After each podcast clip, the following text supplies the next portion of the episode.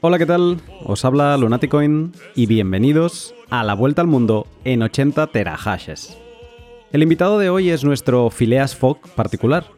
Como consecuencia de la expulsión por parte de China de los mineros de Bitcoin, nuestro Willy Fogg ha tenido que aprender cuál es el coste de la electricidad en cada país y cuáles son candidatos a recibir parte del hash rate que todavía sigue emigrando.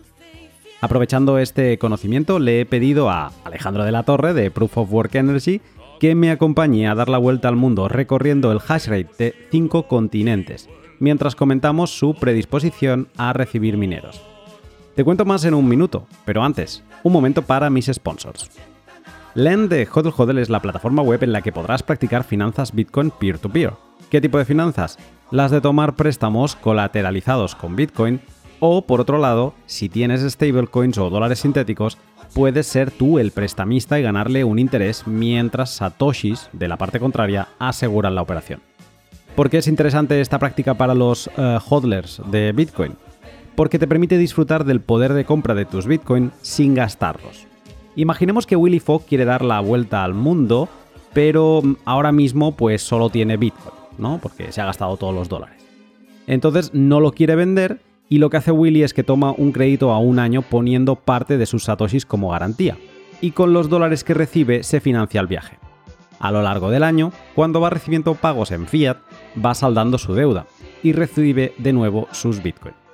Todo sin haber generado ningún hecho imponible al no haber vendido sus sats en ningún momento. Toda práctica financiera tiene sus riesgos, así que antes de hacer nada, haz tu propia investigación, analiza estos riesgos y toma tu decisión no es ningún consejo financiero. Si no conoces Lend, échale un vistazo siguiendo el link de la descripción y sorpréndete de lo bien que luce una plataforma entre particulares sin obligación de dar datos de más. Bitrefill es la página web que te permite vivir gastando tus Bitcoin aunque no vivas en un país como El Salvador. Bitrefill tiene tres servicios de estrella, las recargas de saldo móvil, los servicios de liquidez para la red Lightning Network y las tarjetas regalo que pagas con Bitcoin. ¿De qué tipo de establecimientos puedes comprar tarjeta regalo? Pues vamos a hacer un experimento a ver cuántos soy capaz de mencionar. En este caso son servicios para España. Pues bien, voy a tomar una bocanada de aire y a ver hasta dónde llego. A ver, por orden de aparición en su web. Carrefour, El Corte Inglés, Zalando, Cepsa, MediaMark, Ikea, Hotels.com, Decathlon, Last Minute, uh, Hypercore, uh, App Store, Nike, Idea Shopping, Primark, H&M, Google Play, Mango, Viajes al Corte Inglés, Play Store, Adidas, Flight, Gift USD, Foodlocker, Sephora, Vodafone. Yo no sé si es que respiro mientras hablo, porque a mí esto parece que no se me acaba el, fuelle. Esfera, bueno, y tantos más. Creo que has comprendido de qué va esto, que no son servicios eh, secundarios, son servicios de primera línea y es genial que los podamos pagar con eh, Bitcoin. Si no conoces Bitrefill, sigue el link de la descripción y sorpréndete de su enorme catálogo. Y hoy un tercer nuevo sponsor que me hace mucha ilusión, preguntasbitcoin.com. Preguntasbitcoin.com es una página web en la que puedes hacer tus preguntas Bitcoin. Es una plataforma creada por bitcoiners del ciberespacio con la finalidad de responder tus dudas más ardientes sobre cualquier tema Bitcoin en un máximo de 24 horas. Cuando abres la web te encuentras con un formulario muy sencillo en el que debes rellenar todos sus campos, no hace falta que utilices tu nombre real, pero sí un email donde recibir respuesta. Y una vez escrita tu consulta, le das a enviar. Entonces se te abre un BTC Pay Server con la factura eh, de 10.000 satoshis para pagar el Lightning, que son aproximadamente unos 4,3 euros. Y después del pago, tu mensaje se encripta con la clave PGP de los chicos de Preguntas Bitcoin y les llega a su bandeja de entrada. A partir de ahí tienen 24 horas para contestarte en 150 palabras. ¿Tienes un problema para encontrar unos fondos y no sabes por dónde tirar? Cualquier pregunta que no tenga que ver con el precio será bienvenida. Y un miembro de la comunidad hispana de Bitcoin tendrá respuesta para ello. ¿Tienes una pregunta? La respuesta está en preguntasbitcoin.com.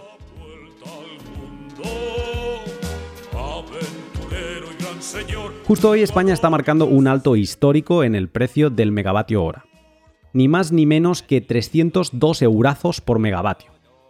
Esto, si simplificásemos la factura eléctrica al absurdo, hace que por cada kilovatio que consumimos en España eh, paguemos 30 céntimos masiva.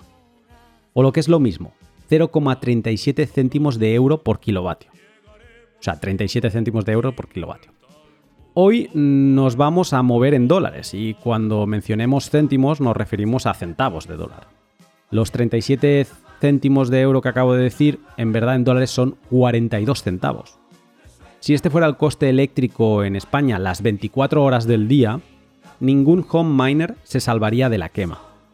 El equipo más potente que hay en el mercado, un S19 Pro de Bitmain, deja de ser rentable hoy a los 35 dólares por kilovatio.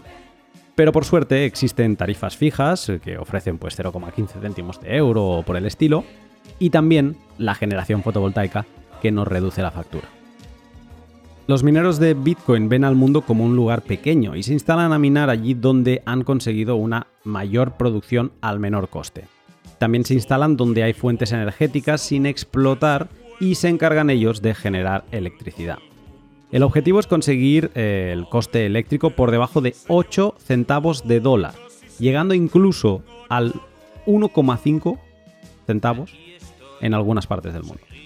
Para conocer dónde es eh, eso posible y por qué, hoy hablo con Alejandro de la Torre, con quien tratamos el caso particular de España, los problemas de países africanos, por qué Malasia tiene un 4% del hash rate mundial, el desierto eh, de Australia y Texas, el poseedor de más del 25% del hash rate mundial de Bitcoin.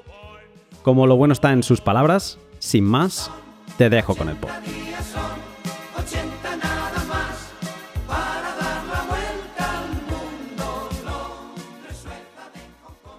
Buenos días, Alejandro.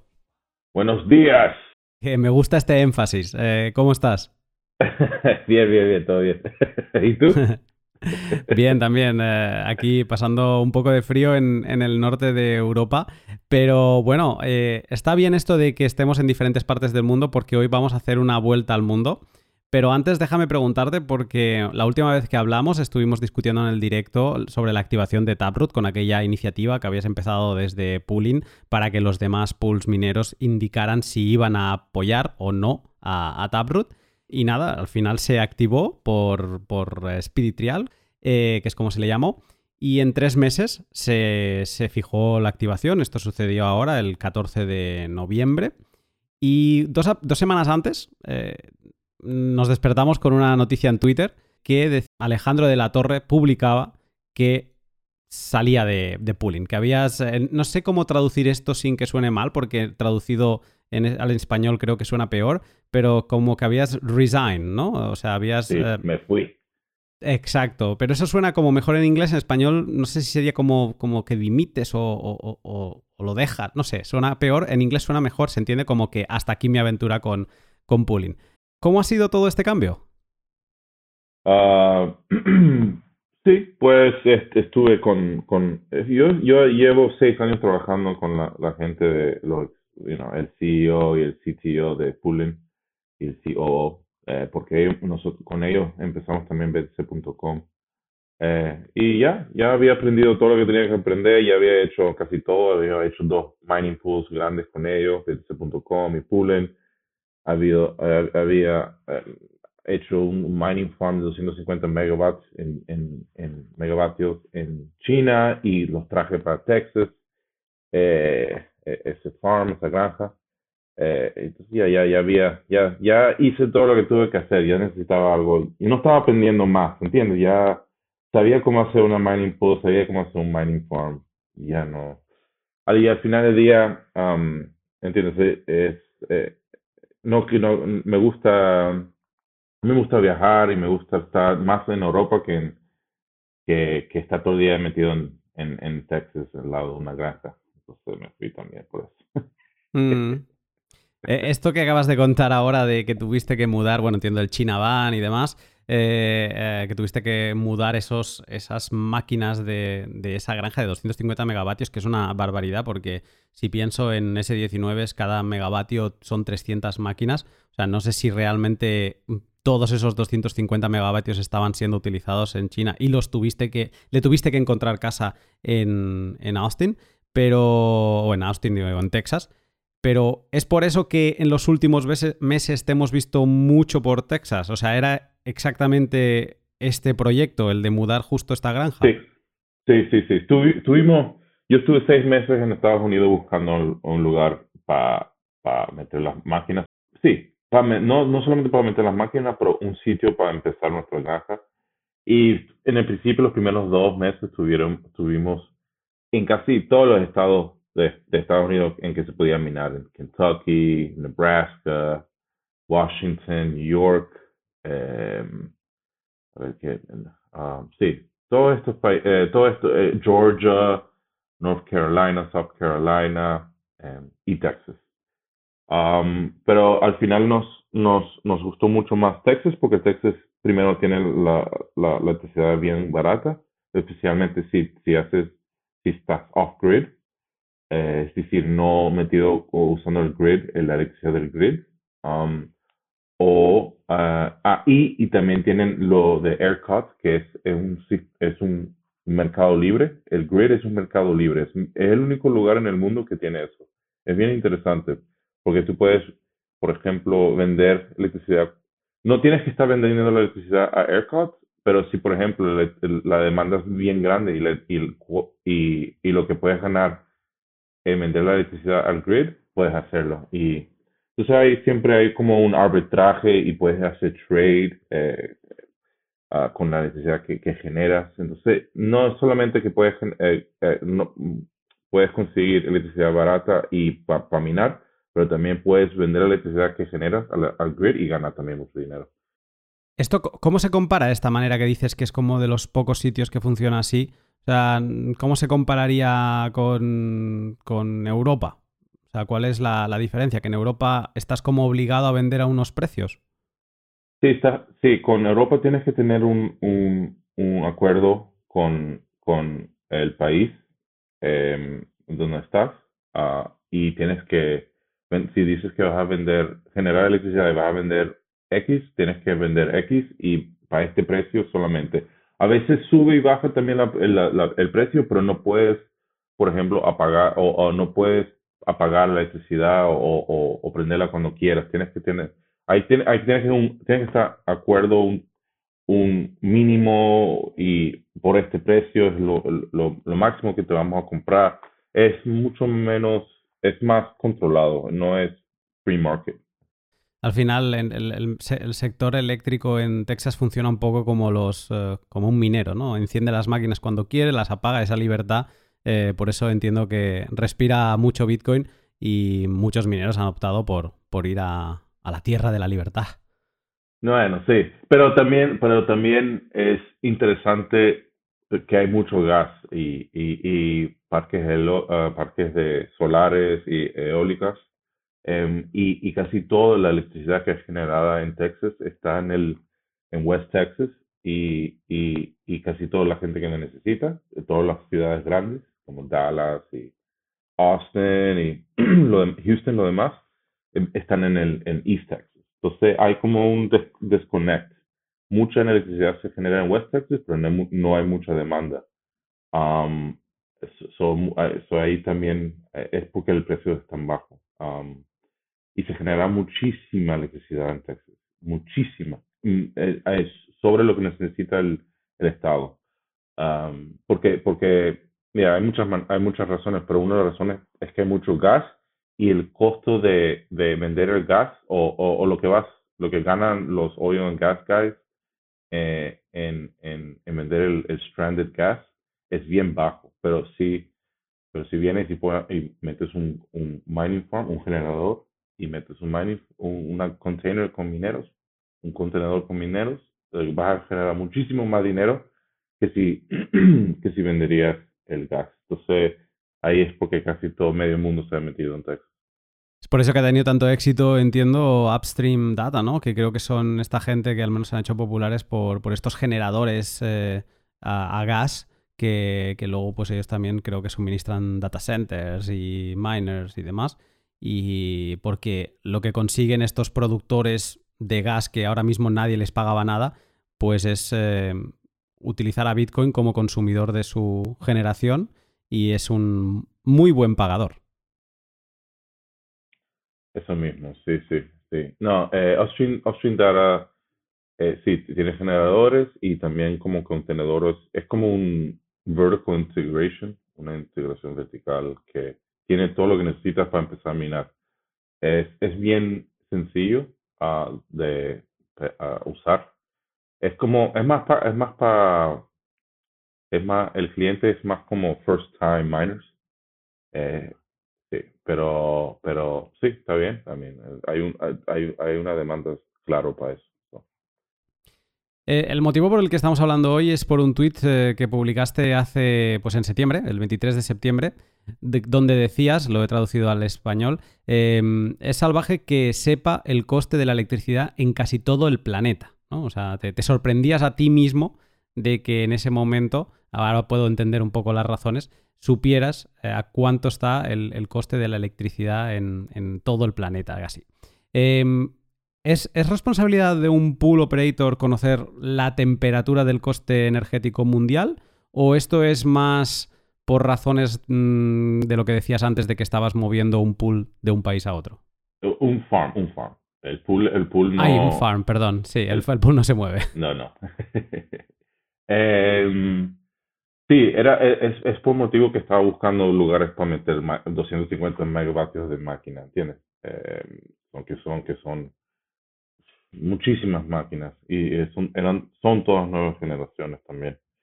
Uh, y, no, y no era solamente eh, también eh, teníamos clientes eh, en China que, que, por ejemplo, eran, era, que no hablaban inglés o nunca han salido de China y también nos preguntaron a nosotros, bueno, a Poolen, eh, no a nosotros más, pero a Poolen, que si podía eh, buscar también, buscar un, un, lugar para las máquinas de ellos también.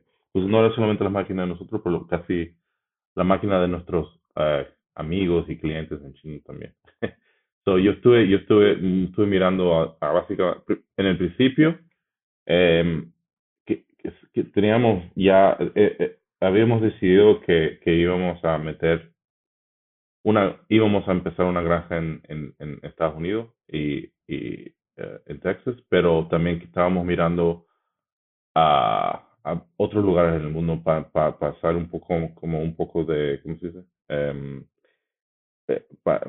mitigación de, de riesgo. Uh, en vez, si a lo mejor Estados Unidos dice un día que no quiere minería más en el, en el país, que no lo, no lo no, no creo que va a pasar, pero puede pasar, entonces tendríamos una, una granja fuera de Estados Unidos. Esa era la, el, la estrategia. Pero um, Sí, entonces estuve mirando, buscando por todo el mundo para lugares de minar y eh, aprendí muchísimo sobre, sobre, sobre eso, sobre los grids y sobre eh, el precio y cómo generar electricidad en varios países y, y, los problemas que tienen eh, en generar electricidad y, y, toda la infraestructura, por ejemplo, en, en la, la parte de África que se genera mucha electricidad, pero la infraestructura del, del grid es, no es muy buena. Entonces no puedes meter un, una granja de 100 megavatios eh, en, ese, eh, en ese lugar, aunque hay electricidad ahí, eh, hay mucha electricidad y se genera mucho, pero el grid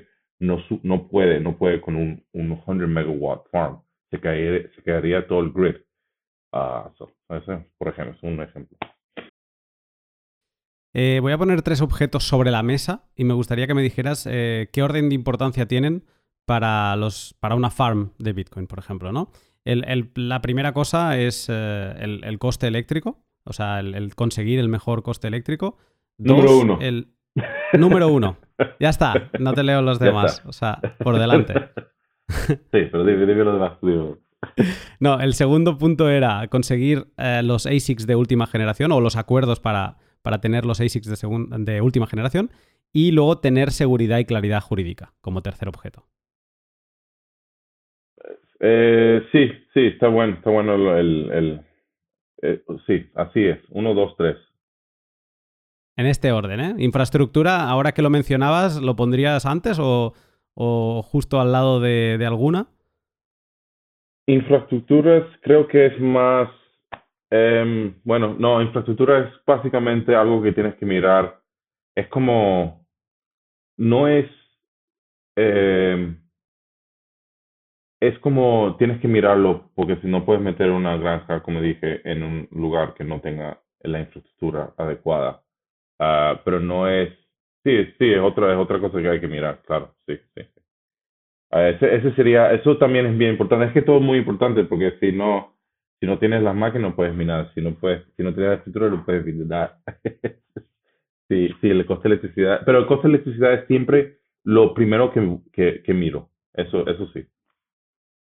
Que me da la sensación cuando hablo con, con mineros que lo que propicia todo es coste eléctrico. Y a partir de coste eléctrico ya miramos de conseguir que todo lo demás funcione, ¿no?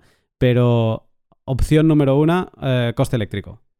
Eso sí, siempre, sí, de acuerdo. Qué bueno. Eh, pues eh, nada, con, e, después de esta introducción y tomando tu tweet como excusa, te he propuesto en este pod hacer la vuelta al mundo en lugar de en 80 días, en 80 terahashes, podríamos decir, para conocer qué zonas son más interesantes por sus costes eléctricos y cuáles lo están viendo traducido en, una mayor inversión minera. Eh, entonces, como Phileas Fogg, en la vuelta al mundo en 80 días, empezó en, Londres, pues vamos a empezar por Europa, el viejo continente.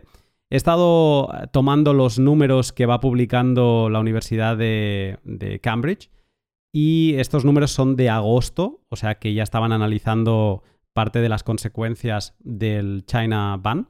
Y se han de coger un poco con pinzas porque han cambiado muchas cosas en los últimos eh, cinco meses. Cinco meses en Bitcoin es mucho tiempo, pero con un China Ban de por medio, pues eh, es como multiplicarlo por, por 10 en, cualquier otro sector.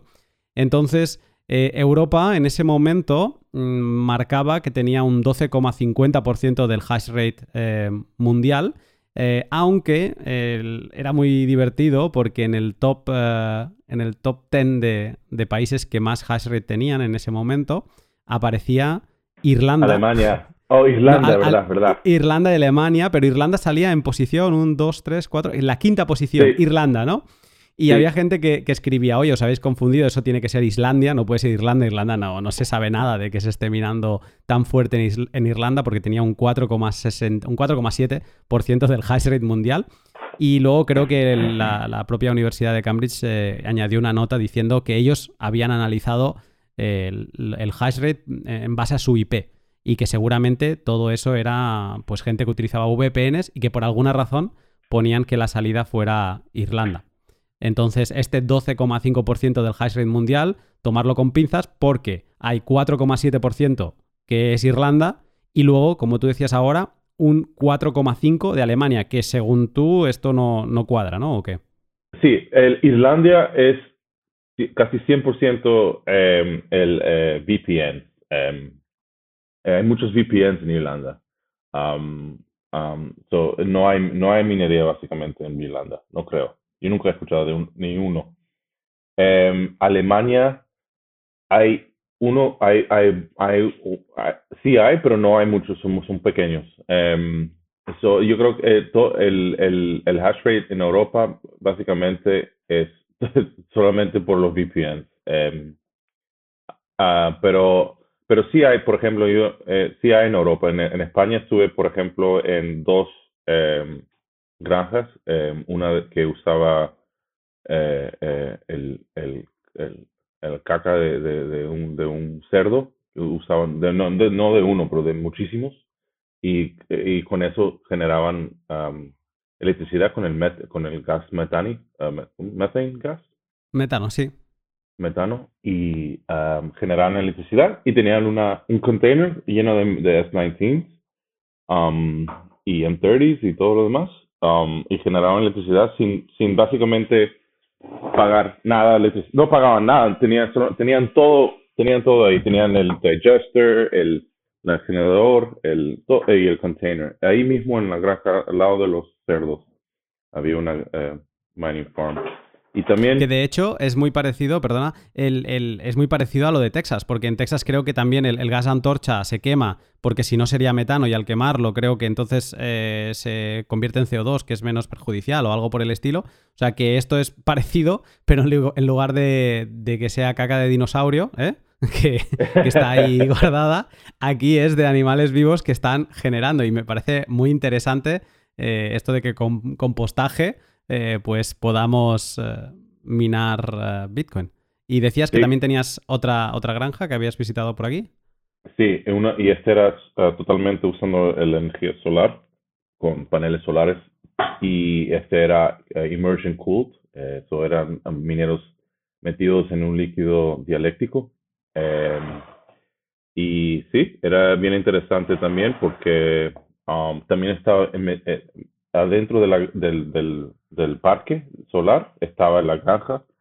Um, y, y, pero lo que, lo que me he dado cuenta en, en, eh, en Europa y en, en España, en Europa, todo en Europa, básicamente con lo de minería, es que la minería es como un afterthought. Es como, es decir, mira, aquí tenemos surplus de energía, um, porque no empezamos a minar este, esta cosa que se llama Bitcoin? No, eh, es, no es eh, en, por ejemplo, en, en, en China en Texas, es, la idea es minar Bitcoin. Y entonces ahí empiezan a, eh, hacen la, la, la granja de Bitcoin para minar. Eso es el, el foco. Pero en, um, aquí en Europa siempre, me, me, he dado cuenta que básicamente todos los, todos los granjas que he estado excepto las en, Islandia, en Norway y en Sweden, eh, es que es como un, es como tenemos algo, estamos generando más electricidad que sí es un extra, sí, siempre, siempre lo que he visto. que está bien, porque eso es como son, básicamente son casi casi todos un contain, un contenedor que lleva que o de 20 pies o de 40 pies uno de 20 pies tiene 100, 100, 120 máquinas, la de 40 tiene un poco más, 300 por ahí. sí, pero, pero eh, tienen, eh, está bien porque es, básicamente es, ayuda a la descentralización del, de, mining. Mm. Y es una forma viable en generar más fondos para tu negocio, cualquier negocio que sea. Y también, también tengo, también conocí otros, otros españoles eh, que tienen una, una, una fábrica y, tenía, y tenían espacio en la fábrica y tenían extra energía, o electricidad que no usaban y estaban, estaban haciendo un, una granja en la fábrica misma. Um, so, es bien interesante, me gusta mucho eso. ¿Cómo, se puede tener energía, en este caso de la fábrica esta última, ¿no? ¿Cómo se puede tener energía que les sobra cuando estamos en un momento de el, megavatio rozando los 300 euros eh, en Europa? Esto es, ha de ser gente que, que, es productora, ¿no? O sea, estamos hablando de, ya sea por solar o ya sea por este tipo de medios de compostaje. Eh, es gente que está produciendo para su empresa y que produce de más, ¿no? Debe ser. No, yo, la fábrica, yo creo que la fábrica, eh, porque como te dije, eh, pa, pa, pa, cuando tienes que comprar mucha electricidad, como una, una compañía, necesitas hacer un PPA, un Power Purchasing Agreement. Y el Power Purchasing Agreement tiene, vamos a decir, que mi fábrica va a usar 5 megavatios durante 5 años. Y este es el precio que, que hemos negociado. Uh, entonces, yo creo que ese es, el, ese es la razón por qué tienen extra energía. Yo creo que ah, ah, debe ser que la, fábrica no está usando los el, el número que, pensaban que iban a usar y, entonces tienen, pero tienen que comprar esa electricidad anyway. Eh, eh, tienen que pagar por esa electricidad anyway. So, eh, están, es, yo, eso lo, creo yo, no, no, no, no sé la razón, pero eso, eso, creo, es el, siempre es, es la razón, pero no sé si es de verdad en esta, en este caso, pero sí. Eh, entonces, en Europa, sabiendo un poco estos ejemplos en España, que, están muy bien, no dejan de ser, eh, o sea, por ejemplo, incluso con el container de 40 pies que mencionabas, eh, esos son 300 máquinas, 300 máquinas, si es última generación, es un megavatio. Antes hablabas de mover 250 megavatios, o sea, no dejan de ser Mm, pequeñas granjas, aunque para un usuario pues, eh, puede ser una inversión grande, contando que cada máquina está a 10.000 dólares y si un container pequeño estamos diciendo que te vienen 300, pues eh, solo hay que hacer números, pero no dejan de ser granjas pequeñas. En Europa, ¿qué países son los más competitivos a coste eléctrico y que, por ende estén atrayendo eh, granjas mineras? Eh, definitivamente es Iceland, Islandia y, Noruega. Em, ahí hay mucha electricidad. por ejemplo, en Islandia se genera, es totalmente eh, con energía, la electricidad es, es totalmente generada con geotermal Em, y ahí hay muchos mineros y han estado, muchos, han estado minando durante los últimos cinco años, desde casi, casi desde, el principio. y, y lo bueno de Islandia también es que hay mucho, hay mucho eh, eh, no hay nada básicamente y, y, hace, y hace frío. Um, so es, es, muy adecuado para minar, aunque um, uh, leí hace una semana que estaban como um, haciendo una pausa en, en nuevos, eh, que no puedes meter, no puedes empezar una nueva granja um, en Islandia, pero yo creo que eso tiene que ver, eso, eso es más como yo hablé con unos, unos amigos míos mineros allá y me dijeron que no era, que era solamente, um, uh, um, solamente durante un, un periodo, porque hay como un, una nueva, nuevo gobierno, una, no sé, hay política, tiene, eh, tiene que ver con la política. Um, y en Noruega también está muy bien. El problema de Noruega es que es muy caro todo.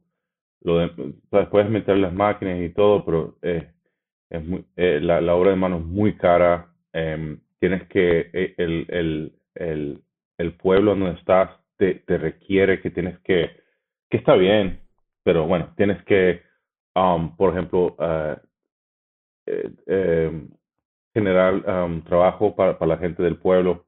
Um, y, y también en Noruega tarda mucho tiempo en, en, con, con los uh, los, uh, ¿cómo se dice? Uh, ¿En inglés? Con los, uh, los documentos que necesitas para empezar. Eh, todo tarda muchísimo tiempo. Los Toda la burocracia. sí, la burocracia de Noruega es, oh my God, es para morirse. Y no, no, tienen, no tienen ninguna prisa. prisa. Mm. y, Suecia también, ¿no? Eh, he escuchado que. O sea, he escuchado y aparte los números, no sé si de nuevo si es VPN o qué, pero sí que, por ejemplo, Suecia marca que tiene un 1,16% del hash rate mundial, Noruega un 0,58% y Islandia un 0,4%. Que aunque quien nos escuche diga, ostras, ya estamos en la banda de los 0, sí, pero hay divisiones, ¿eh? O sea, por ejemplo, Noruega en el mundo es el 0, más alto y es un 0,58. O sea que serían tres países significativos dentro de, de, la tabla. O sea, ¿Suecia también tiene algo que decir o, hay un error aquí? No, Suecia también tiene mucho, mucho en granja, pero Suecia tiene el problema que eh, el gobierno local no le gusta mucho minería. Eh, ese sí es un poco más Um, yo creo que ese es un problema que hay que mirar muy bien porque um, sí, a ellos no les gusta mucho minería. Eh, el, el los gobiernos locales, la gente, y, y ellos tienen, están convencidos que minería de Bitcoin es malo y es... Eh, eh, entonces es muy difícil, muy difícil explicarle. Entonces, sí hay muchas granjas, um, pero yo creo que hay un, un, un un riesgo político en Suiza, en, Suecia. Um, em, para cerrar Europa, mm, podríamos decir esto, ¿no? Eh, creo que Suecia es, es, un buen ejemplo porque da la sensación de que toda Europa se está poniendo de culo con la minería de Bitcoin, a diferencia de, por ejemplo, Estados Unidos y muy parecido con China, eh, que digamos que Europa no parece interesarle ni potenciarla ni, ni nada por el estilo. Eh, entonces, casi que si alguien se plantea, eh, si alguien quiere ser minero, él tiene el capital para ello y está en Europa, casi que se tendría que ir a, a otro sitio, ¿no? Eh, sí, pero a la misma vez es, es, es, nuestro deber de tener que explicarle bien a, los, a, la, a la política y la sociedad en nuestros países aquí en Europa que, que la minería no es malo y Bitcoin no es, no es, no es malo. Entonces hay que, hay que, hay que continuar intentando y, y, y em, sí, el esfuerzo de nosotros de minería, de mineros de Bitcoin, um, sí, hay que, hay que, hay que continuar peleando por, por este, este negocio y, este, y Bitcoin aquí. No podemos abandonar. No podemos, no podemos desfallecer, ¿no? Eh, curioso, un país que conoces bien, Holanda, salía en la gráfica con un 0%, ¿eh? O sea, no les interesa o debe haber, debe haber cuatro que están minando que no tienen ni, ni un hash rate eh, representativo, al menos. No, no, sí, sí, sí. Ah, el, el, único, yo conozco el único minero en, en Holanda y, y, es, y usan la única manera porque está bien, eh, eh, tienen o, son, es posible minar en, en Holanda es que porque usan el aire caliente de la granja para pa, pa la huerta que tienen eh, al lado. Entonces, eh, es como, es bien interesante, pero es bien pequeño, bien pequeño, son como 100 máquinas, eso es todo. Mm.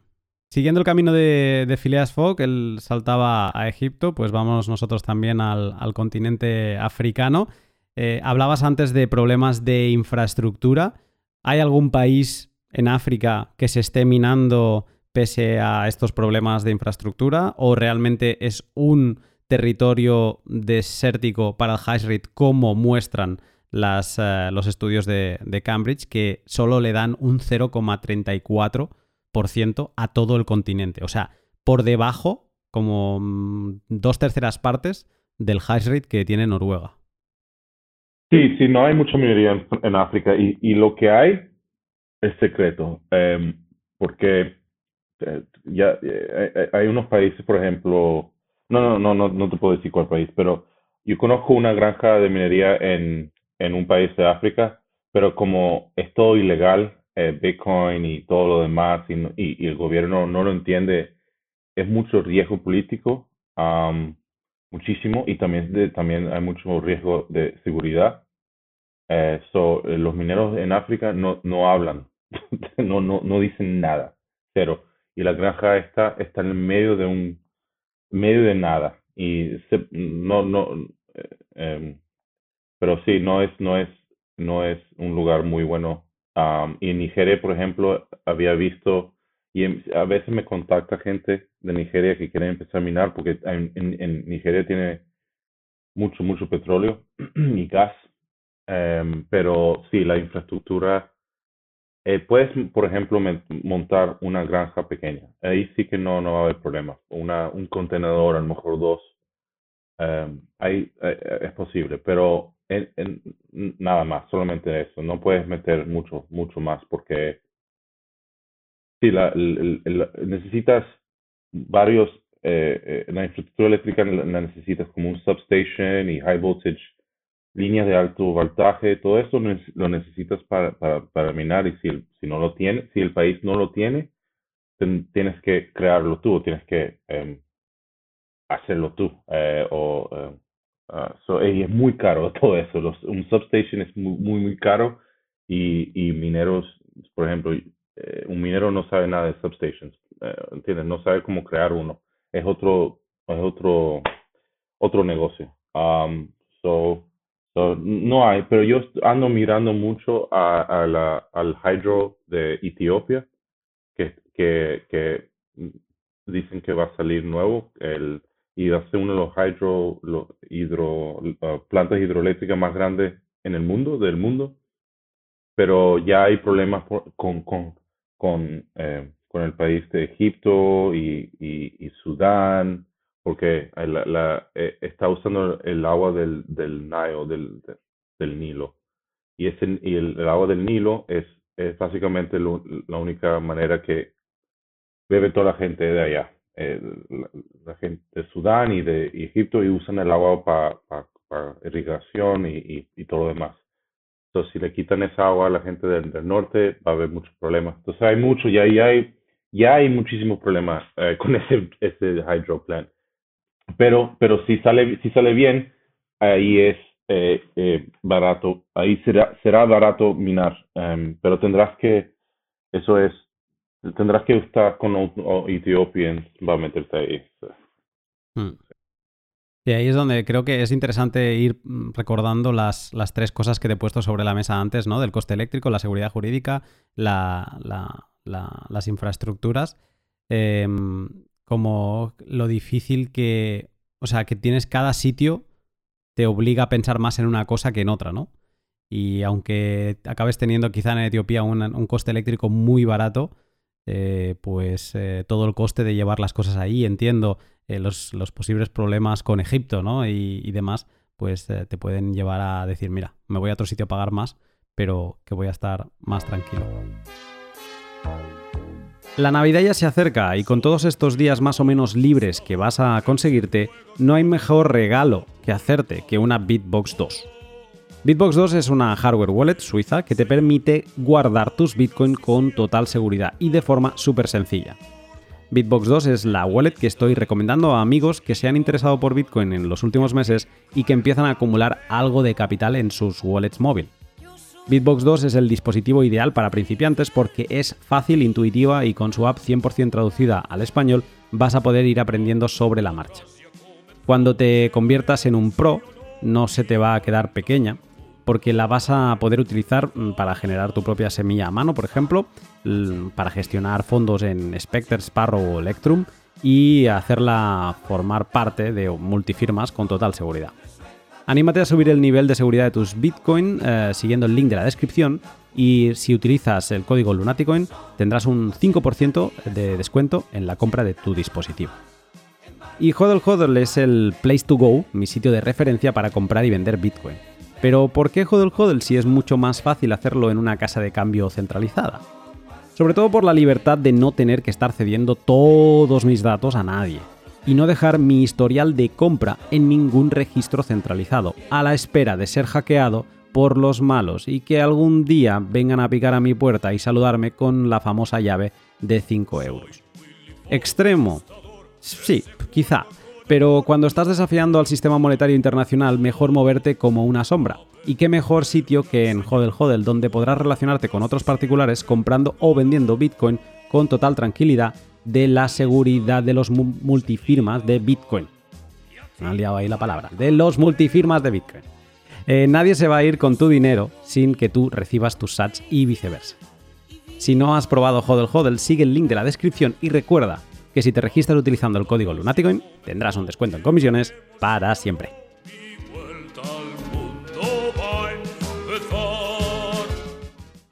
Perfecto, pues dejo África para saltarme a, siguiendo el, trayecto de Fileas, eh, nos vamos, él iba a la India, nosotros nos vamos a toda Asia. Asia, a ver, es, muy curioso porque tenemos ahora, según este estudio, marca un 38,14%. Eh, esto es todo, o sea, todo el continente menos China, porque el estudio le da un 0%, aunque sabemos que, sobre todo en aquellas épocas... sí que seguía habiendo mineros, exacto. O sea, y supongo que todavía a día de hoy sigue habiendo mineros que lo, hacen pasar como data centers de, servidores o de cualquier cosa y se siguen minando. Lo que pasa que ya no estamos hablando del 65% que, del hash rate que tenía China, ¿no? ¿Es, ¿Es, así? ¿Tú tienes constancia de que se sigue minando de alguna manera? Sí, sí, sí, sí. Todavía hay minería en China. Lo llaman, eh, eh, está como eh, underground mining, eh, no, nadie sabe que están minando.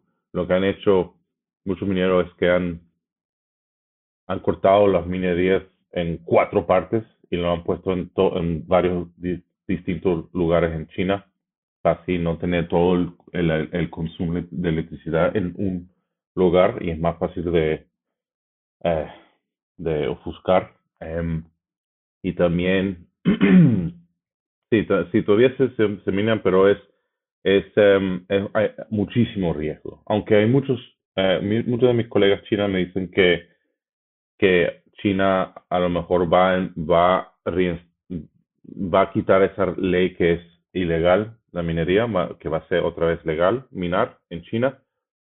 Pero eso ya, eso ya no, eso ya no lo sé, eso ya es, es, otro, es otro mundo China, es muy difícil saber qué es lo que pasa ahí por, el resto de, por el resto de Asia hay, hay minerías en, en, hay, hay minerías, eh, los chinos, hubo muchos chinos que se fueron a, por ejemplo, a otra parte de, de Southeast Asia, eh, de, de, de, Asia y empezaron a minar ahí.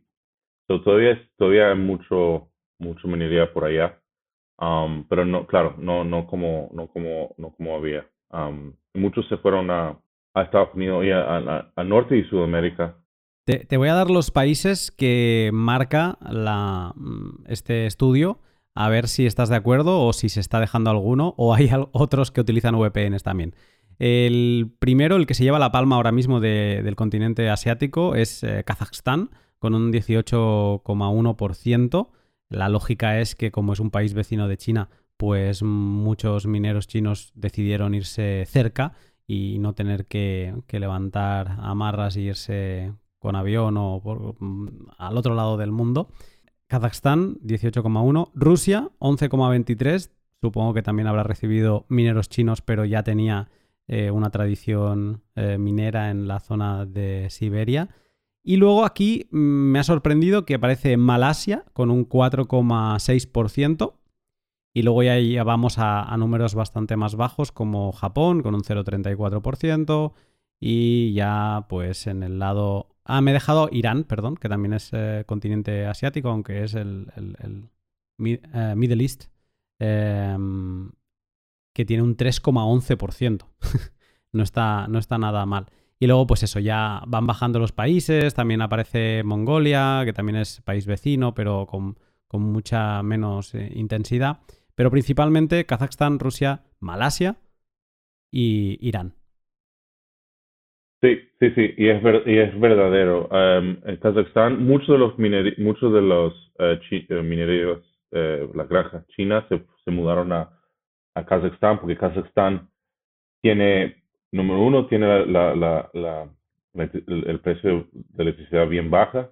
Número dos, tiene la infraestructura adecuada para pa, montar todas estas minerías, todas estas granjas grandes. Y, y, y eso no está muy lejos de, de China. es más fácil mandar las máquinas.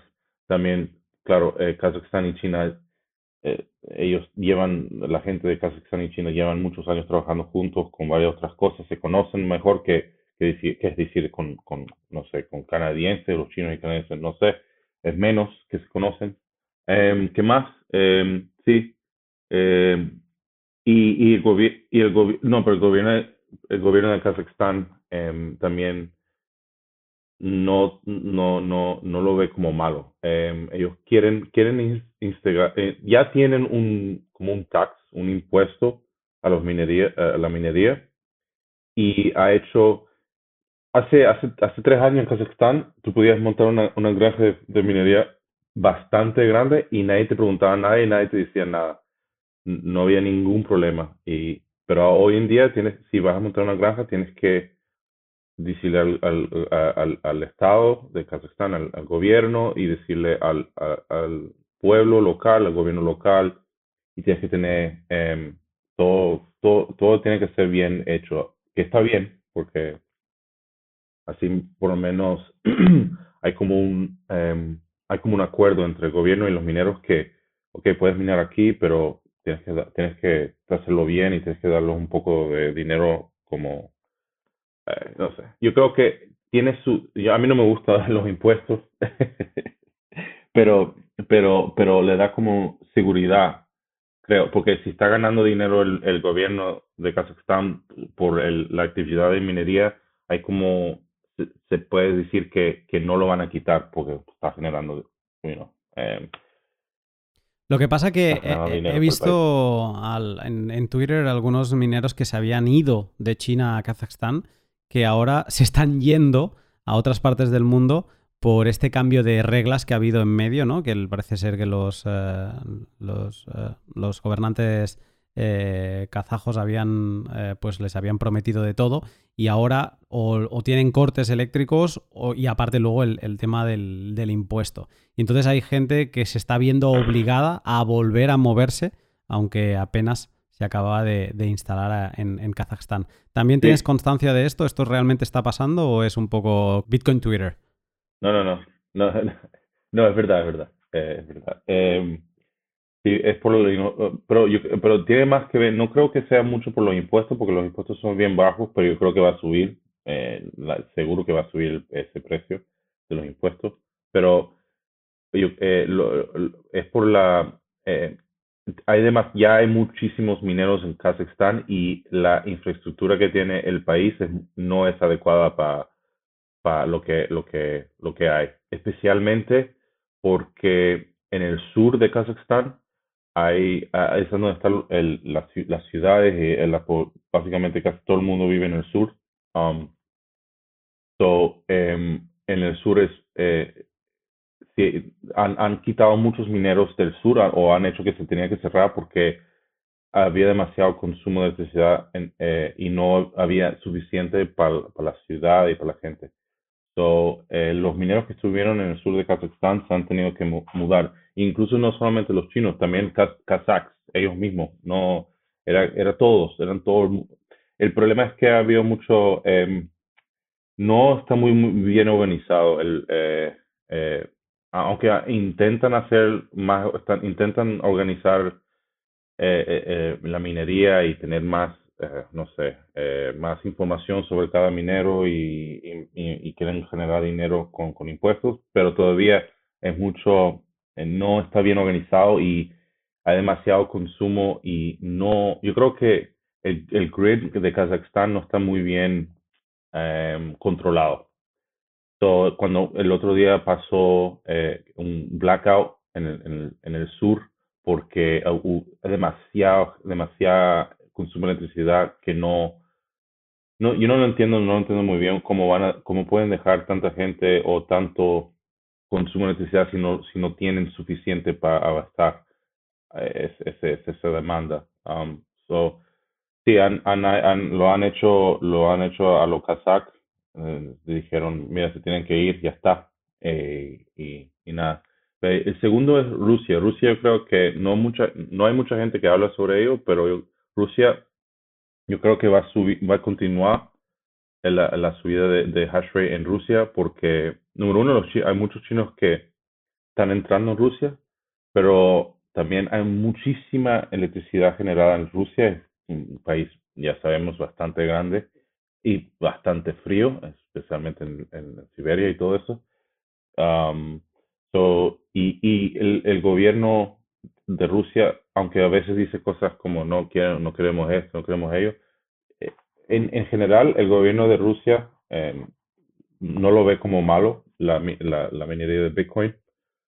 Yo creo que va a continuar a subir muchísimo eh, el hash rate en Rusia. Em, va, va, a ser, va a crecer yo creo que más que Kazajstán y va a ser, no sé, creo que hasta segundo o tercero por ahí en, en, en, en términos de global hash rate. Mm. Esta tercera hora y pues sí, eh, podría, podríamos tener una, guerra fría también en, en hash rate entre Estados Unidos y Rusia, a ver una carrera espacial, a ver quién, quién consigue más hash rate. Pero bueno, ahora cuando lleguemos a, América hablamos de ello. ¿En Malasia? Eh, eh, ¿Tienes constancia de que se mine tanto en Malasia o volvemos a tener un caso VPN aquí?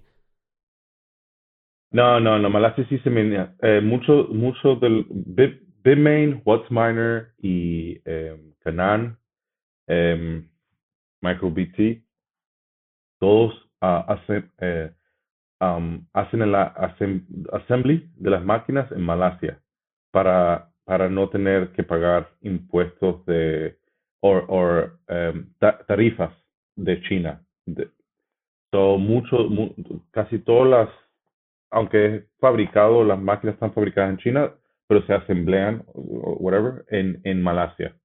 Um, y entonces yo lo que lo que sé es que debe, debe ser debe, los que están minando en Malasia son Bitmain, MicroBT y, y Canaan. O todos los, los eh, S19 XP que debe estar probando Bitmain los, debe ser parte de ese hash rate, ¿no? Sí, a lo mejor, sí. probablemente. Probablemente. Ellos se los están probando por nosotros para que funcionen bien y, ya está. Claro. Em, claro. Genial, genial. Em, algo que no hemos mencionado hasta ahora, que quizá es eh, error mío no haberte exprimido por ese lado todavía. Antes hablabas de en Kazajstán que es bien barata la electricidad. Cuando estamos hablando en general de una electricidad barata, ¿de cuántos céntimos por kilovatio estamos hablando? Para que nos hagamos una idea. O sea, ¿cómo está el, la radiografía general en el mundo para decir esto es barato, esto es muy barato y esto está bien? Eh, ok, eh, dos a tres céntimos por uh, kilowatt hour, por kilowatt hora, es barato. eh, 4, 5 está bien, y después 5 a 8 es, aceptable. Eh, encima de 8 céntimos por kilowatt hour no, no es, yo, en mi opinión, no es viable. Estamos en Asia y no encaja la pregunta aquí, pero me, la voy, me voy a saltar un poco la estructura del podcast para preguntarte qué opinas de todo este movimiento de, home mining que, que, está habiendo y que además yo cada vez recibo más preguntas en el inbox de, oye, quiero minar, cómo lo hago, lo quiero hacer en casa y además no sé si sigues eh, las cuentas americanas, que entiendo que sí, pero por ejemplo Econo Alchemist eh, tiene unas guías fantásticas. Eh, eh, de cómo hacerlo en casa y demás. ¿Qué te parece que la gente mine pagando 25 céntimos de euro o incluso 30 céntimos de euro? Em, que con un S19 pues todavía es eh, profitable, ¿no? Pero ¿cómo ves todo este movimiento?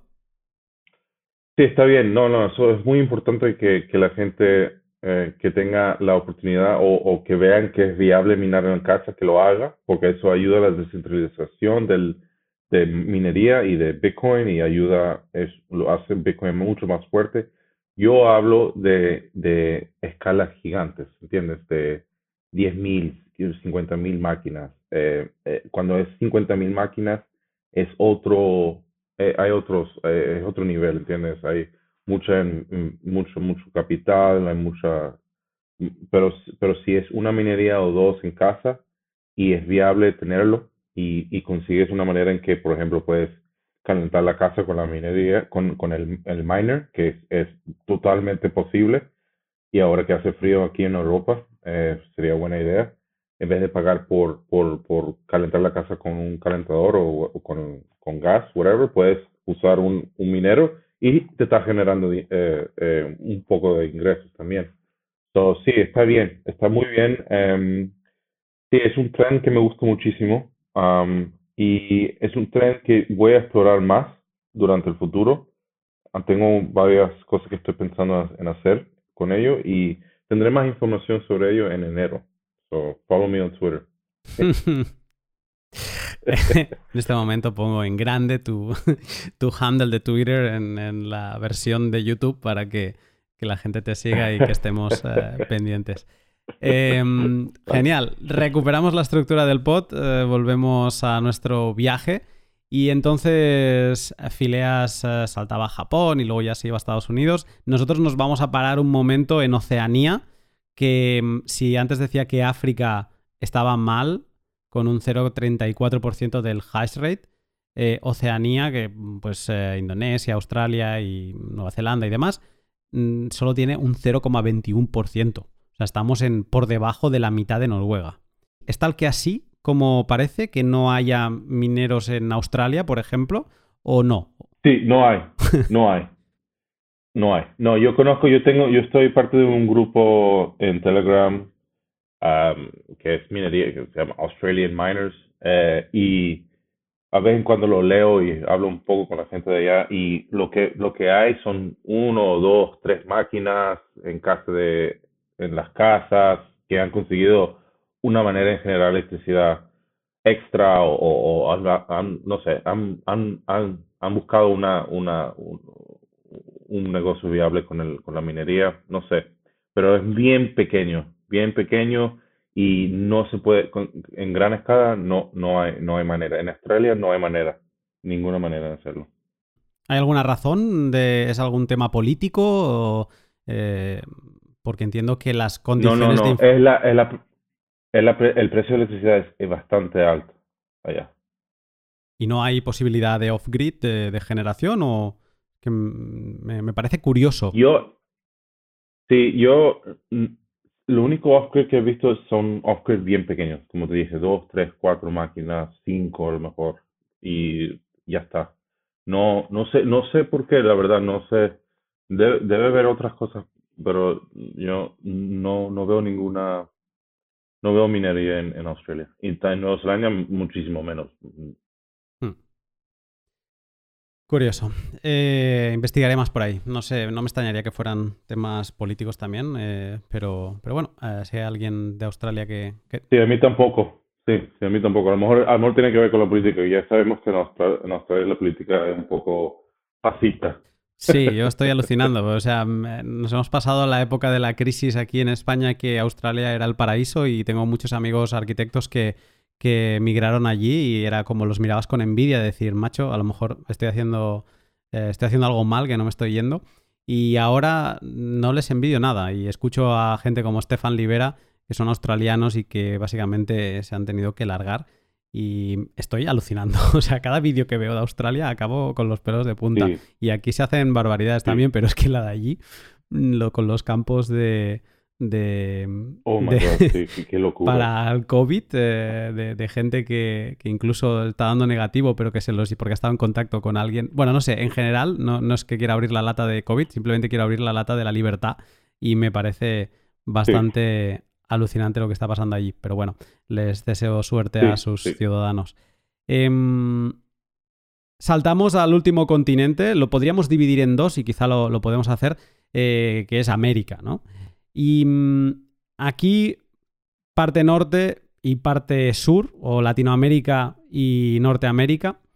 Norteamérica se lleva la palma, es el gran vencedor por méritos propios del China Ban. Digo méritos propios porque han hecho un efecto llamada y han puesto todo sobre la mesa, incluso la Fed. Mira que lleva años hablando de Bitcoin, pues ha sido en ese momento donde ha salido a decir mm, no tenemos intención de, prohibir Bitcoin. O sea que digamos que se han puesto todos los elementos para que los mineros chinos eh, hayan decidido irse a Estados Unidos.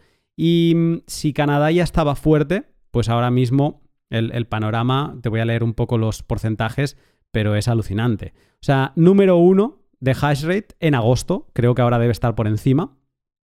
35,4% Estados Unidos. El segundo país americano, Canadá, país vecino, 9,55%. Eh, siguiendo las, los datos, el siguiente país americano que me aparece es Brasil, con un 0,49%. Y aquí hago un apunte. Mm, Venezuela no aparece en, los, en este estudio. Mm, aparece marcado como en gris, como que no tienen números. Y a mí no me extrañaría que mucho VPN fuera, viniera de Venezuela, porque somos conscientes todos en, en, este sector que en Venezuela hay mucha minería. Pero bueno, quizá me puedes decir tú algo de esto. Por debajo de Brasil, pues ya nos vamos a Paraguay, Argentina, pero ya es muy residual, ya estamos en un 0,05% y, Colombia dejando ahí un testimonial 0,01%. ¿Por dónde quieres empezar? Estados Unidos, ¿no? Em, está llamado a ser la nueva China. sí, sí. Eh, Texas es el, nuevo, la nueva China. Ah, em, lo, lo, que, lo único que me, a mí a veces, aunque está bien que, que, que, que el, el network de Bitcoin el, el, el, network de minería de Bitcoin está otra vez básicamente igual que, que en, en, en, el hash rate, está igual desde que empezó el ban, antes de que empezó el ban. Em, me parece un poco, a mí no, no me gusta tener todo la minería en un lugar del mundo. Es porque es una de las razones por que me fui también. Quiero, quiero expandir el hash rate a otros lugares eh, del mundo no solamente tenerlo todo en un lugar o un estado de un país, me parece un poco un riesgo. Pero, pero bueno, así, así ha salido. Texas, como dije en el principio, es muy bueno para minería. único, hace mucho calor, so se gasta, se gasta, se gasta dinero en, en, en, en, fans y, eh, aire acondicionado a veces, aunque bueno, no, no mucho uso en aire acondicionado. Pero pero sí, eh, la, la, el costo de electricidad es bien baja en Texas. También Wyoming eh, tiene mucha electricidad um, y es bien, bien frío. Um, hay mucho terreno, no, no, básicamente no vive nadie en Wyoming. Eh, uh, también está Kentucky, que Kentucky tenía, tiene mucho uh, coal. carbón. Y, carbón. Y hay muchas plantas de carbón um, o eh, sí, plantas de carbón que, que fueron, ah, que lo apagaron porque el gobierno decidió que no quería usar carbono. So, hay muchos, hay, hay muchas oportunidades de generar electricidad en Kentucky.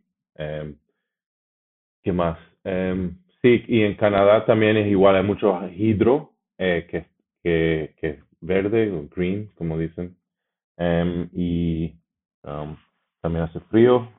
El único, el único problema de, de, de, Canadá es que el gobierno canadiense, no es el gobierno, bueno, el gobierno también, pero es más el, las compañías de, de, electricidad eléctrica, de, de la grid, em, a veces no le gusta mucho minería, entonces siempre hay un problema, siempre, que miro a Canadá hay un problema nuevo que dice este, este, esta compañía, por ejemplo, Quebec em, Electrical Grid Company, no sé cómo, no sé cómo se llama, pero bueno, siempre, siempre, siempre está molestando, quiere, no quiere, sí dice que sí, que traiga la minería, después dice que no, so, hay, siempre hay ese, ese, ese riesgo.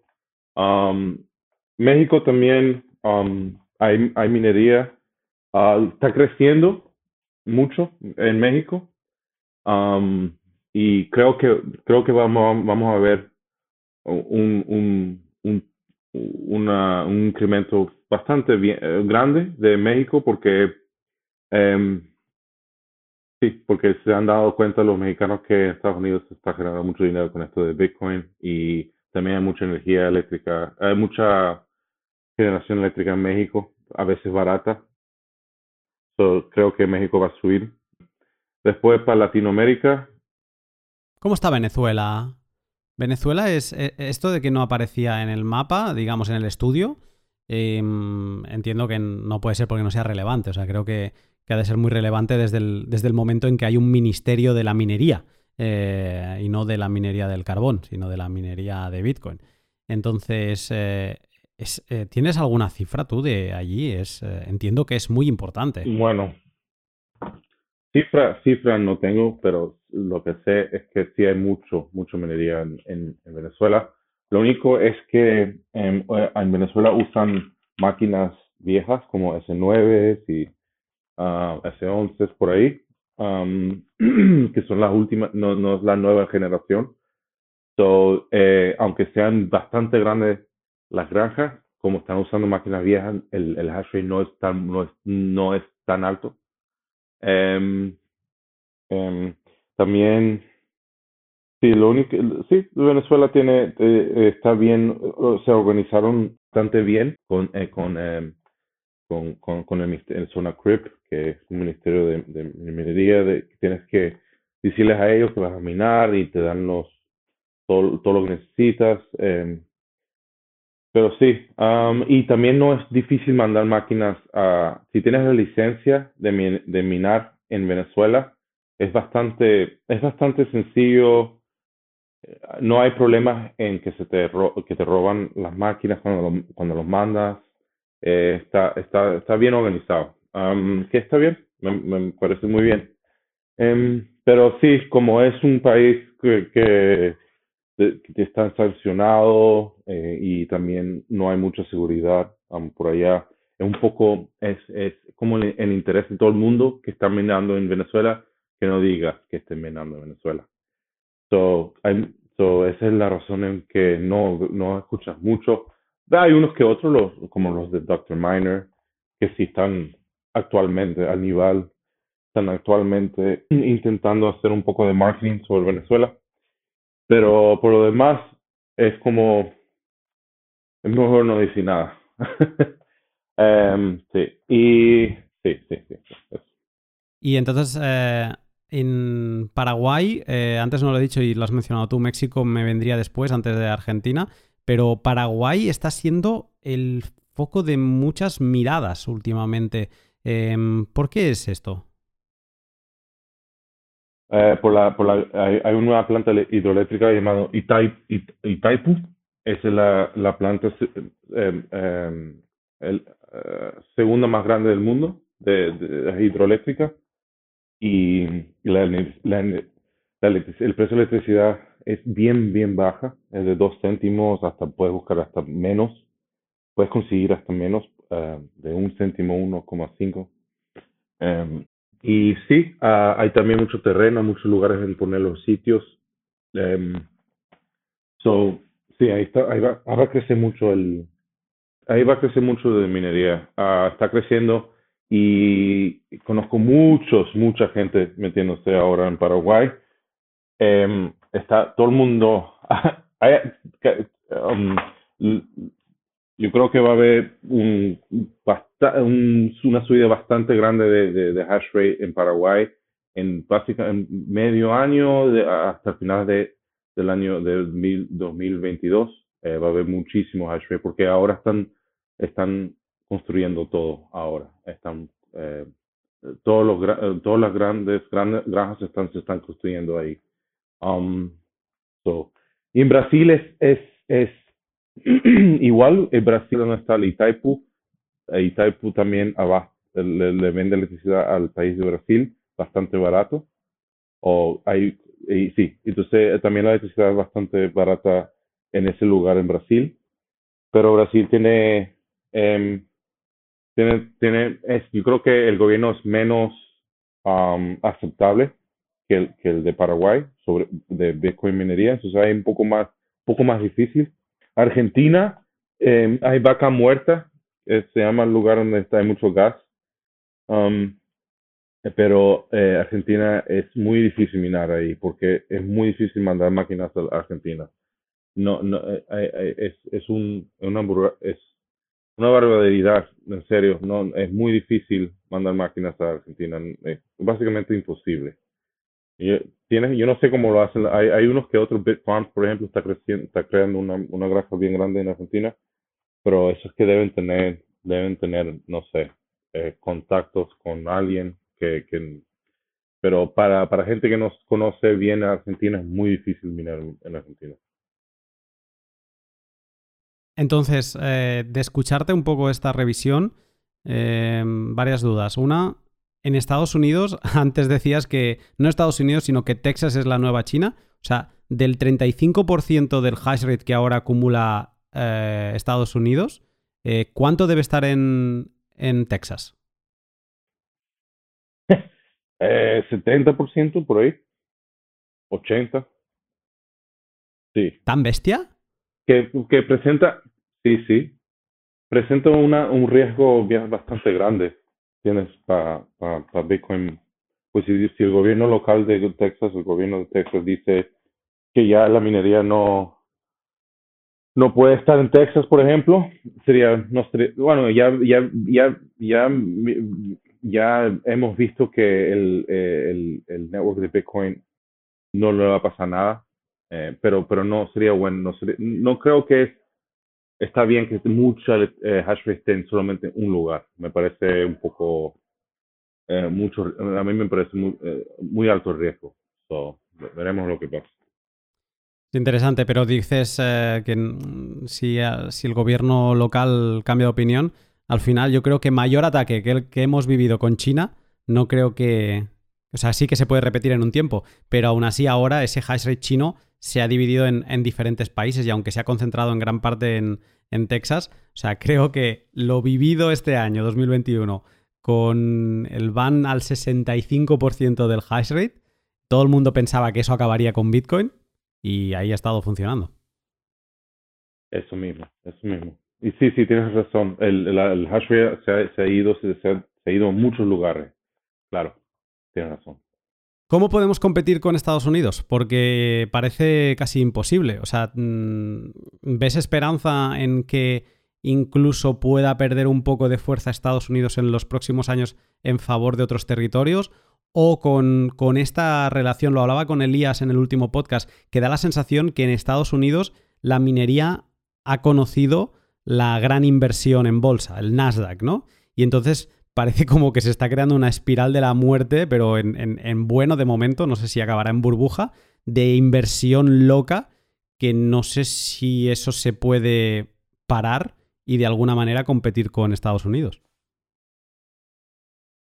Sí, eso es, em, eso, sí, hay un, hay un poco ese riesgo, por ejemplo, si crece demasiado grande las minerías de, de, las minerías en Estados Unidos que están en las bolsas, que pueden conseguir hasta más, más dinero más fácil que todo el mundo y a lo mejor empiezan a, hacer lobby estas compañías de minería a que no pueden, por ejemplo, nuevas granjas eh, eh, meterse en sus estados o lo que sea. Hay mucho riesgo en eso porque eh, sí, hay mucho riesgo. Vamos a ver qué pasa. Vamos a ver qué pasa. No sé, en, en, en términos de competición, eh, competition, competencia, um, claro, el precio de, de, de, electricidad en Itaipu es bien bajo, en Paraguay, eh, eso, eh, en Rusia la, electricidad es bien barata también. todavía hay, chance, hay mucha chance en que, en que eh, hay como un counterbalance a, a, a Texas. Hmm. Vamos a ver si nos tenemos que poner todos a hacer home mining con un par de S19s eh, para, para, poder compensar la embestida de, Estados Unidos. Em, en, esta, en esta vuelta al mundo eh, se podría obviamente entrar mucho más en detalle en cada país, pero yo creo que nos deja una imagen eh, bastante interesante para quien quiera invertir más y, ir con una granja, pues eso, ¿no? De, de, de 100, 300 máquinas para arriba. Pero me gustaría cerrar con tú que tienes esta visión tan general del sector, ¿cómo te imaginas la minería de Bitcoin hasta el próximo halving? Y si quieres también lo puedes estirar hasta el siguiente, porque ahora mismo creo que quedan como 12 años para que... Ahora hemos minado el 90% de los Bitcoin, pero no me acuerdo si era los próximos 8 años o 12 años, no me acuerdo, se va a minar el 90% restante. O sea que casi todo el pescado que queda por vender está sobre la mesa en la próxima década. ¿Cómo te imaginas esta década? Yo creo que, yo creo que va a haber eh, nuevos, lo más importante eh, eh, va, a va, a ser que, vaya un nuevo um, ASIC, un manufacturer de ASICs que, um, que básicamente haga más fácil uh, o más barato, más fácil para minar. Eh, hoy en día, eh, la, la, la, the, mining manufacturers como Bitmain y MicroBT tienen, tienen un monopolio eh, del mercado, un monopolio.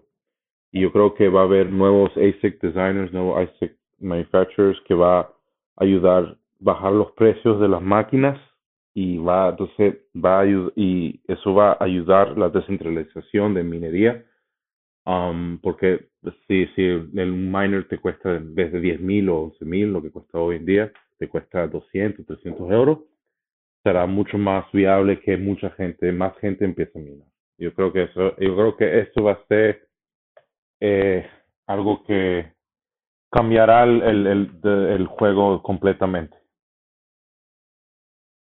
Esperemos que así sea, para que así con ayuda de, todos los uh, bitcoiners comprometidos, que somos muchos, obviamente aquí no se puede, creo que por incentivos, por lo que nos enseña Bitcoin, no vale con ser simplemente em, comprometido a pérdidas, sino que tiene que haber un incentivo económico, pero se debería conseguir ese, ese ASIC perfecto para casa que fuera rentable y que permitiese descentralizar ya a un nivel atómico eh, esta minería y que le quitase el monopolio a...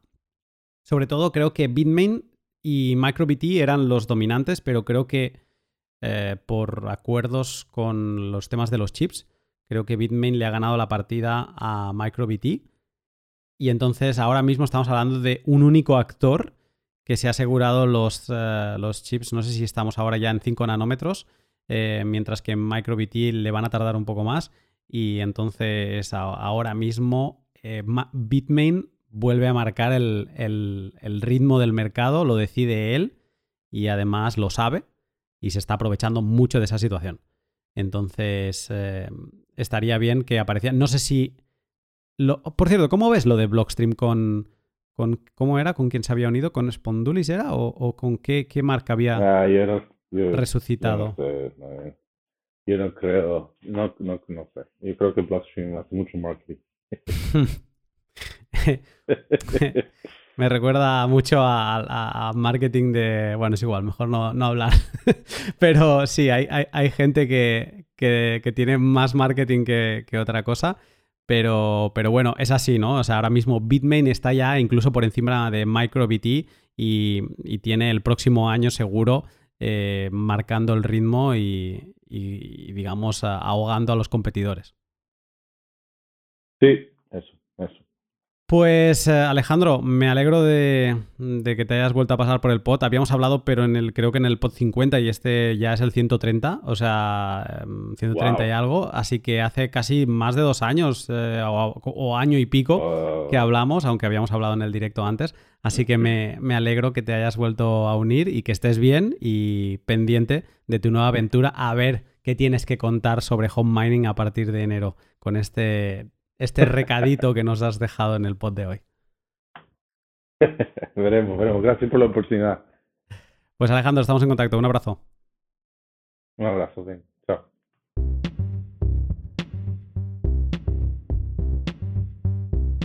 Y hasta aquí el pod con Alejandro.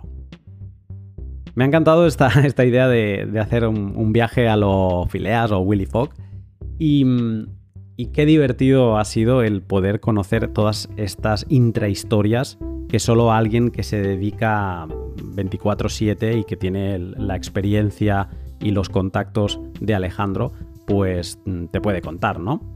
Muy interesante cómo en Europa y en España toda la minería es eh, como un side business, como otra vertical de negocio, pero no la vertical principal. Y luego como pues en zonas como Australia es un desierto, mm, supongo que por la electricidad, por temas políticos, y como Estados Unidos y América en general están pues convirtiéndose en la nueva China. ¿Qué tiro al pie se llegó a hacer China con esto de la minería? Eh? Ahora mismo siguen siendo los mayores productores de, de ASIC, que es curioso, ¿no? Porque cuando empecé toda esta serie de podcasts sobre minería, mm, me di cuenta que los chips no se fabrican en China, están o en Corea o en Taiwán. Vale, o sea, no tienen los chips. Ok, ¿qué tienen? Pues tienen los productores de ASICs. Vale, pero en este pod me he enterado que el ensamblaje se hace en Malasia, que por eso tienen tanto hash rate allí. Ok, o sea, tienen los, no tienen los chips, tampoco los ensamblan allí, esto que hemos visto con el cambio de la minería, que se haya ido de golpe a, Estados Unidos y a América en general, puede ser que acabemos viendo algo parecido en los próximos años con los fabricantes de ASICs. O sea, no me parece tan descabellado que alguien empiece a mm, comprar chips igual que lo hace Bitmain y que sea de otro país, no sé, pues eh, Estados Unidos, por ejemplo, y que, digamos, diseñe un ASIC eh, como Dios manda y lo ensamble donde quiera, ¿no? Pero que acabe siendo un ASIC producido fuera de territorio chino. Empiezo a ver que eso es posible. Y bueno, el tiempo dirá y espero poder documentarlo en este podcast. Aparte de, todos los sponsors eh, que me han ayudado en este podcast, también quiero agradecer a mis sponsors particulares, a mis Patreon. Gracias a todos los colonos selenitas pioneros que mes a mes me apoyáis económicamente para que pueda seguir dedicando el máximo de tiempo posible a preparar estos podcasts. Si te gusta el trabajo que realizo, te animo a que eches un vistazo a mi Patreon. Lo llevo manteniendo desde, desde inicio de 2020. Ahora justo va a hacer dos años y en él encontrarás artículos de criptografía, extractos exclusivos con invitados al pod o el micropodcast Mempool que justo este domingo publiqué el, quinto capítulo. Estos pods solo son accesibles a, la, comunidad de Patreon y allí explico en qué estoy trabajando en cada momento. Puedes apoyarme también practicando el valor por valor, escuchando mis podcasts en Breeze o Fountain, mientras me retransmites por cada minuto que escuches algunos sats y por último también puedes apoyarme, esto es muy sencillo y a mí me ayuda muchísimo también. Eh, puedes apoyarme dando like, retweet y en definitiva compartiendo los pods que más te gusten. Ahora sí, hasta aquí el pod. Espero que pases una gran semana y seguramente, no lo tengo del todo decidido, pero seguramente semana que viene último pod de la temporada. Espero que pueda acompañarte en las navidades. Así que sin más, me pongo a editar que tengo mucho por hacer eh, sin más, te saludo eh, pronto.